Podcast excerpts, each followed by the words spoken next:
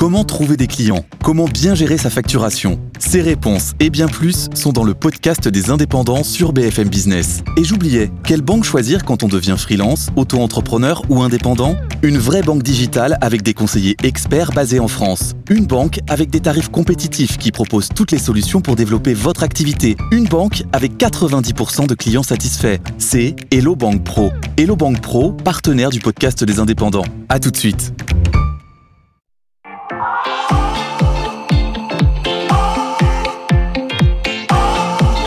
BFM Business, tout pour investir. Lorraine Goumeau. On s'occupe de vos finances personnelles et on s'occupe de décortiquer ce qui a été dit euh, sur le terrain économique avec Emmanuel Macron hier. Bonjour Nicolas Dose. Bonjour. Et oui, parce que certaines choses pourraient changer pour nous. Ah ben, il y a quand même plein de choses très concrètes.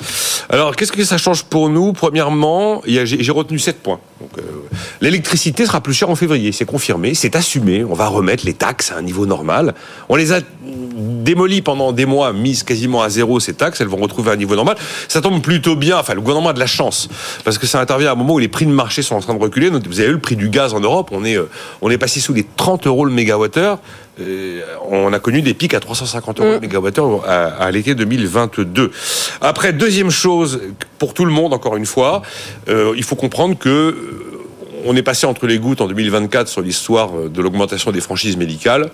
Il a quand même clairement dit qu'il était favorable au doublement de la franchise médicale sur les boîtes de médicaments. 50 centimes aujourd'hui, ça passerait à 1 euro, euh, avec toujours le plafond à 50 euros sur l'année de franchise médicale, notamment pour préserver le, le, le cas des gens atteints d'ALD. Il ne s'est pas exprimé sur la franchise médicale de la consultation qui, qui devait passer de 1 euro à 2 euros. Je pense que ça va dans la même logique, visiblement. C'est toujours dans les tuyaux, même si c'est reporté d'un an. Bon, il y a aussi peut-être des choses concernant le pouvoir d'achat qu'il faut euh, qu'on évoque ce matin avec vous. Troisième élément, le pouvoir d'achat. On voit bien que ce sont les classes moyennes visées. On en parlait ici même, Lorraine, vendredi. Alors moi, je disais, les gens qui gagnent trop pour être pauvres et pas assez pour être riches. Emmanuel Macron, lui, dit la même chose. On gagne trop pour être aidé, mais pas assez pour vivre. Il a parlé de la France de l'angle mort. Le terme est assez sévère. Donc là, deux choses. La confirmation qu'il y aura bien 2 milliards d'euros de baisse d'impôts pour cette catégorie de la population, mais en 2025. Donc c'était prévu en 2024, ça a été reporté faute d'argent. Et puis il a répété qu'il fallait que le travail paye mieux. Ça aussi, on en parlait ensemble. La question, c'est de savoir quels, sont les leviers politiques que le gouvernement a à sa disposition pour faire que le travail paye mieux. Soit on monte les revenus des travailleurs, bah alors à ce moment-là, on dépense des fortunes d'argent public avec des primes de partage de la valeur défiscalisée, des heures sub défiscalisées, une, une prime d'activité qui serait encore rehaussée, ou encore on exonère de cotisations sociales, salariales certaines parties de la population, mais ça coûte des fortunes. Ou on monte le SMIC, mais à ce moment-là, on a un effet qui est néfaste pour la compétitivité. On peut décider qu'on baisse des prix, certains prix. On l'a fait sur les carburants en 2022, 9 milliards, 8 milliards. Donc, euh, on va faire le pass-rail, là. Le, le, tous les intercités, tous les TER à 49 euros le mois. Bon. Et on peut sinon baisser très massivement des impôts, mais quand on baisse très massivement des impôts, il faut en face baisser vraiment massivement la dépense publique. Quatrième élément, la, sur les parents et la natalité, la fin du congé parental remplacé par un congé naissance de six mois mieux rémunéré, une annonce qui est intervenue au moment où euh, l'INSEE constate que c'est le vrai décrochage, enfin le décrochage des naissances en France se confirme. C'est une mesure qui a plutôt fonctionné dans les pays qui ont décidé de faire ça avec un objectif de natalité. J'en suis à mon quatrième point des éléments économiques que je retiens d'Emmanuel Macron. hein. Bon, il y a aussi des mesures qui concernent les demandeurs et les demandeuses d'emploi. Cinquième point, il y aura bien une nouvelle réforme de l'assurance chômage, la réforme numéro 3. Il y en a eu deux récemment. Alors Olivier Dussopt l'avait annoncé, ce sera Catherine Vautrin qui devra la mettre en musique. Emmanuel Macron euh, laisse entendre que oui. Alors qu'est-ce que ça peut être? Soit on baisse encore la durée d'indemnisation, on ramène par exemple tout le monde à 18 mois. Bon, euh, tout le monde, ça veut dire tous les travailleurs, mais y compris les plus de 53, y compris les plus de 55.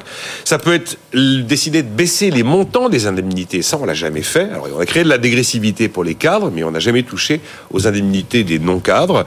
Ou alors aller vraiment sur une, une politique très stricte, l'idée que euh, on vous êtes radié à partir du moment où vous avez refusé plusieurs offres d'emploi. C'est une vieille antienne. Euh, on pourrait rentrer dans, dans- dans- dans un traitement plus systématique de, de cette méthode qui consiste à, mettre fin aux indemnités après temps de refus d'emploi. Vous savez, les, les emplois dits euh, enfin, acceptables ou de bonne qualité. Enfin, voilà, c'est toujours très difficile à définir. Mais il semblerait qu'on va vers une troisième réforme de l'UNEDIC, en effet. hein. Bon, un mot aussi des fonctionnaires. C'est le sixième point. Il a confirmé qu'il y aurait une réforme de la fonction publique comme Stanislas Guérini l'a déjà annoncé en 2024, avec l'arrivée du mot qui tue, le salaire au mérite. Le salaire au mérite.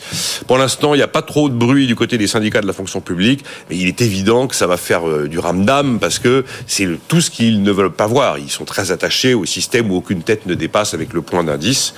On verra comment ça va s'incarner, mais en tout cas, ça y est, le mot est lâché. Bon, pour conclure, un mot sur ce qui intéresse les patrons, les patronnes, les chefs d'entreprise. Alors c'est le septième point, c'est la simplification. Après, euh, Bruno Le Maire, Emmanuel Macron confirment qu'on aura une loi Pacte 2. L'objectif, c'est euh, eh bien de faire enfin le vrai choc de simplification qui a souvent été promis, mais jamais vraiment réalisé. Donc des normes en moins, des délais plus courts. Euh, on relève les seuils de déclenchement de quantité d'obligations pour les entreprises, ou encore on met vraiment en place le dites-le nous une fois. Vous avez donné une fois une information à l'administration qui vous la redemande dans un autre document six mois plus tard. Vous n'avez pas à lui redonner l'information.